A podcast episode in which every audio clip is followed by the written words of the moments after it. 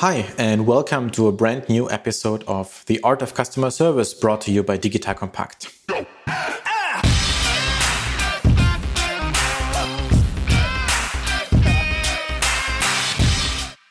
My name is Erik Pfannmöller. I'm your host on this show, a former canoeing world champion, father of three, and founder of Solvemate, a leading platform for customer service automation. Our automation platform, powered by smart conversational AI, allows companies to deliver quality customer service faster.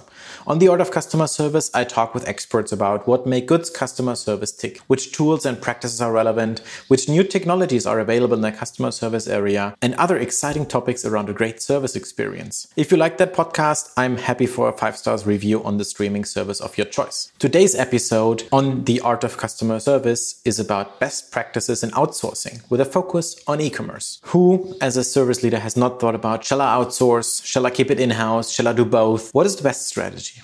And we're going to talk about this and other best practices around this topic with Henning Heesen, co-founder of Salesupply, customer care and logistics outsourcing company. So I have an expert with me who's doing that day in and day out. Great to have you on the show today, Henning, and welcome.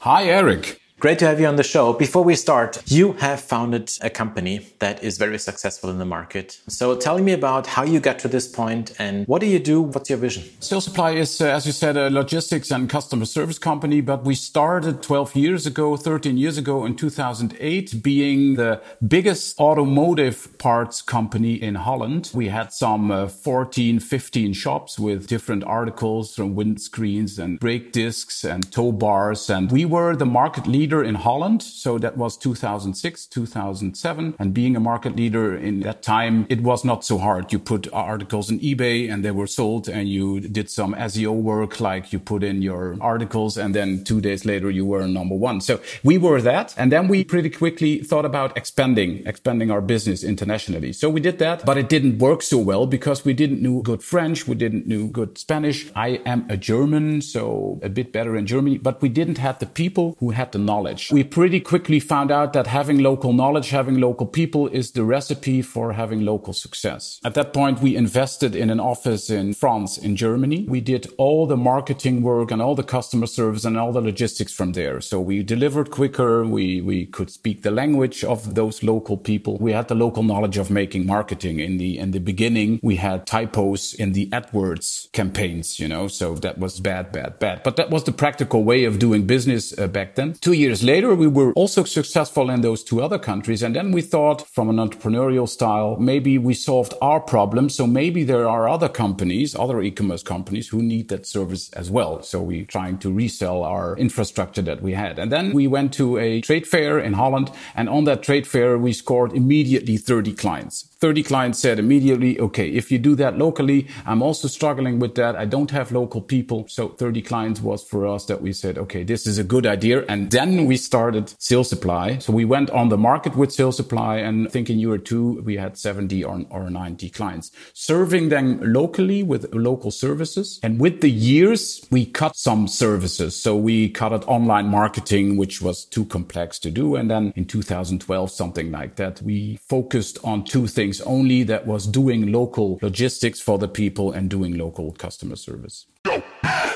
Werbung. Aufgepasst! Wenn du ein B2B-Unternehmen bist, möchtest du jetzt deine Sales Pipeline mit neuen B2B-Leads füllen und dafür empfehlen wir dir unseren Partner SalesViewer. SalesViewer lässt sich total einfach erklären. SalesViewer entschlüsselt nämlich Unternehmen, die deine Webseite besuchen und zeigt diese in Klarnamen an. Du und dein Team sehen also ganz genau, wer eure Webseite besucht und wofür sich diese potenziellen KundInnen interessieren. Und dann gibst du einfach Vollgas, denn du kannst diese Unternehmen dann ja zielgenau ansprechen und einfach zu neuen KundInnen machen. Im Marketing und Vertrieb ist das also eine Wahnsinnsunterstützung für die B2B-Lead-Generierung. Deshalb nutzen schon viele Marktführer wie Stepstone, Avato Systems, Spot5, Talon One oder die Vodafone-Tochter Grand Centric Und generieren damit täglich neue B2B-Leads. Und wenn das für dich interessant ist, dann teste SalesViewer doch einfach mal kostenlos. Alles, was du dafür wissen möchtest, findest du unter folgender Weiterleitung digitalkompakt.de slash salesviewer. Und wie immer verlinke ich dir das auch auf unserer Sponsorenseite unter digitalkompakt.de slash Sponsoren. Das war's mit dem Werbespot.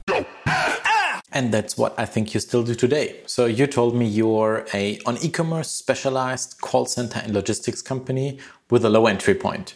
And may- maybe it, this makes sense to now take a step back. And when I think about outsourcing, I think about those big call centers when you have like 500 customer service agents and you want to like do this for cost savings. There's like a typical outsourcing idea. Can you give us a quick overview on the market and how you fit into this market, like a segmentation? So what we did was pretty new at the time and it is pretty unique is what we still do. If you look at those two markets, logistics and customer service, let's take uh, customer service first. So what you have in every country is, let's say 100 call centers. Let's say 90% doing local business. So German call centers doing some German and maybe they have a French guy or whatever. And French, in France, it's the same. Maybe you have 100, 150 call centers, but they mainly do French call, call center service for French companies. So successful e-commerce is always internationalizing is always pretty quickly doing the scale up uh, into other countries. So what makes us unique in that part is that we service clients in 20 languages, but we can offer 36 languages at this time. So you have a partner who can service you not only in your domestic market, but also in international markets. But if you compare us to the big call centers and you take, for instance, Teleperformance or Capita or WebHelp, they are like, we are like 800 people, something like that. They are 80,000 people. But if you go to them and you say, hey, I have in the Dutch language, I have 30 calls a day. And, uh, but in Germany, I have like a thousand calls a day. But in Italy, I only have 50 calls a day. Then they will pretty quickly come up with the solutions of, of complete agents. They say, okay, for Italy, you need three agents. And for Holland, you need three agents. And for D- Germany, we supply you with 50 agents or whatever. That's their business that they want to sell. So we start, what you said, we have a low entry. We start from thousand euro per language, which makes also the scale up economically good business in a sense of that you can scale up without going broke and without having to hire for 10k or whatever a complete team. And that makes us unique still that we can offer 36 languages with a low entry and that we can scale up from 10 calls per day to 1000 calls per day. And that's something that's unique in Europe still because the big ones, they only want the big clients and the small ones, they cope with delivering the service that customers want at all. So our niche is really the e-commerce uh, specialized call center offering low entry with multiple languages.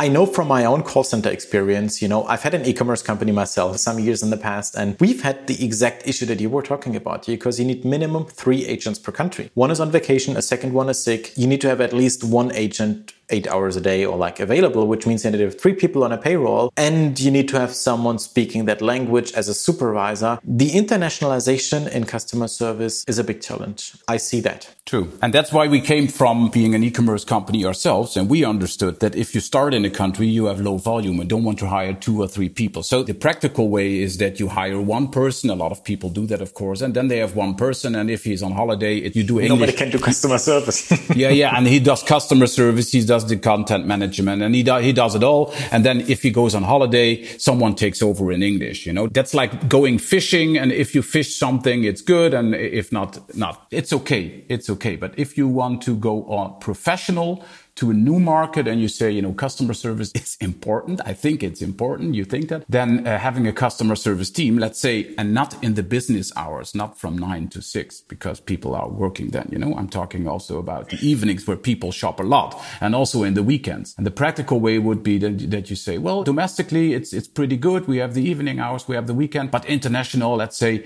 the Dutch and the Italian, ah, we, we can't do it. And it's not so important. So why is it important in your own country? But why is it important to have good customer service? Because it's practical for you. You come up with those arguments. So outsourcing is always a good start point when you go international. You need local people too, but you don't need three people and you need a sustainable team and you get that when you outsource.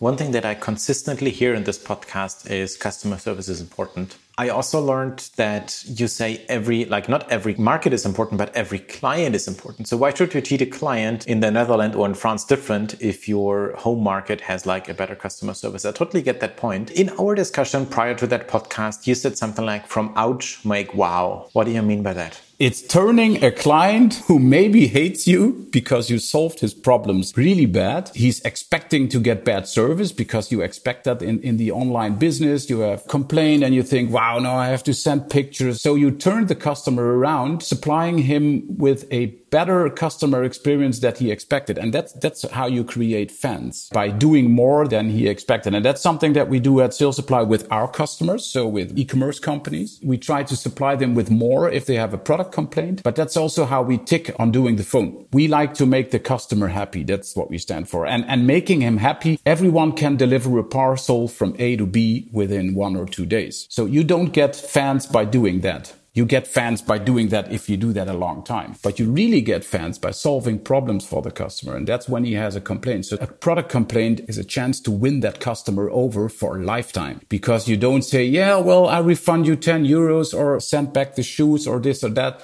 So you give a really big service. You say, you know, we sent the shoes already. Please send us back and we will give you a refund and we will give you a voucher for something or you send them. We even have clients who send flowers to the customer. So you make really a wow. And that's how you create fans. They will never forget you. If you deliver within one day from A to B, they will forget you. But if you make it emotionally, they won't forget you. And that's what we try to work out with our customers to set it up when you have a product complaint. And that's a different approach that we have. We try to win fans. From ouch, make wow. One of the learnings. I can tell you that this truly is right. I'm an outdoor person. I'm still ordering some sport gear and I wanted to have something special, which I only could get from some supplier in the US from a mountain bike. So I ordered this package and it didn't come. It didn't arrive. It was stuck for two weeks. And then I wrote to customer service. Sometimes I'm also testing them to say, Hey, I got a problem. Can you help me? They didn't answer for a week. And this is the most frustrating experience that you can have to not get an answer within a week. And then I got an answer after shooting a second message. Hey, I didn't get an answer for a week. What do we do? They said, well,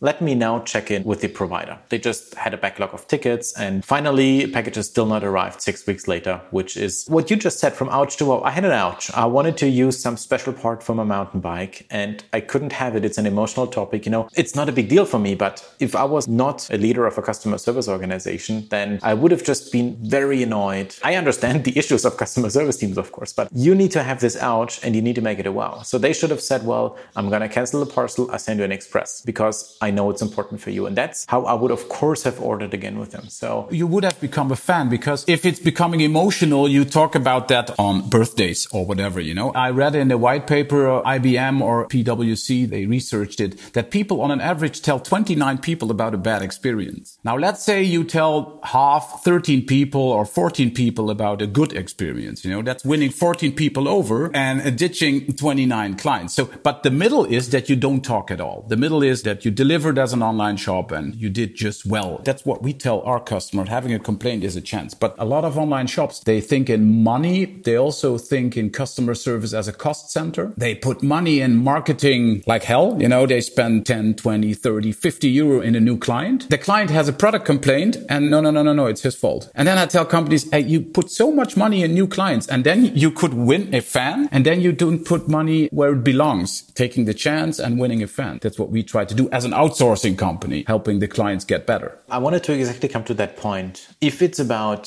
from out to wow, why should companies outsource that? When I think about outsourcing, it's typically about cost, not about quality. Or what would you advise to a company thinking about a market entry or doing it themselves? I think it has to do with the mindset. We are a company. We want to make customers happy. You know, if you read on LinkedIn how I work as a person, you will find that I want to be the easiest partner to work with in the industry. And I did some industry. I'm an entrepreneur by heart and I always wanted to be the easiest partner to work with. So product complaints when I started to do business was always people called me and said, well, I have a product complaint. And the first thing that I always said was no worries. I am going to solve this for you. If it costs money, I will pay it. No problem. So what's the problem? And then people were from really emotional to, okay. And then the problem was not as big as they were transferring emotionally they didn't have to pump up themselves so much. So what we also do at Salesupply is when we get product complaints, we read from bottom to top. So because at the bottom, it's the bottom line and there they rewrite what they want to have. Do they want to have 50 euro? Do they want to really have a complaint? Are they going to the Rechtsanwalt or whatever? You save a lot of time when you don't read from top to bottom, but you read from bottom to top. And sometimes the letter is like three pages and then they say at the bottom line, yeah, it would be good if you give us 10 euro. We are, of course, P&L driven. You know, we are not a company that gives away, but we do pretty good by just having the mindset that we want to make customers happy. And that's maybe a difference from the bigger companies who are really, really P&L driven. I mean, of yeah, course, everyone needs to run a company, but the question is, how you do you run a company? Exactly. Also, an Amazon is customer driven and they do a pretty good business. And you could argue not or whatever, but that's our mindset that we come from there and we are, uh, the founders are still working in the company and we are all like that. If we have a customer who is really not happy with our service or he has a product complaint, we do everything to make him happy immediately. We are not a company that says, yeah, okay, let's look at it. We will talk about it in a team. And that's the difference that we are founders driven and the mindset of helping the customer before making money. That's something that's also really unique in this market. A best practice in customer service is to read from the bottom to the top in a message. I just want to repeat that quickly because you should give an executive summary first of, hey, I want to get this 10 euro voucher. This is my arguments. And then you come to your conclusion. But nobody writes emails that way. I never thought about doing that, but I like it. And I just want to highlight this once again. You do customer service and logistics. So you have warehouses in multiple countries and you serve 36 languages. If I would be an e-commerce company or any company that thinks about logistics and customer service, why is the combination of that unique? Do you think you have clients that only do customer service or only logistics, or is one plus one three?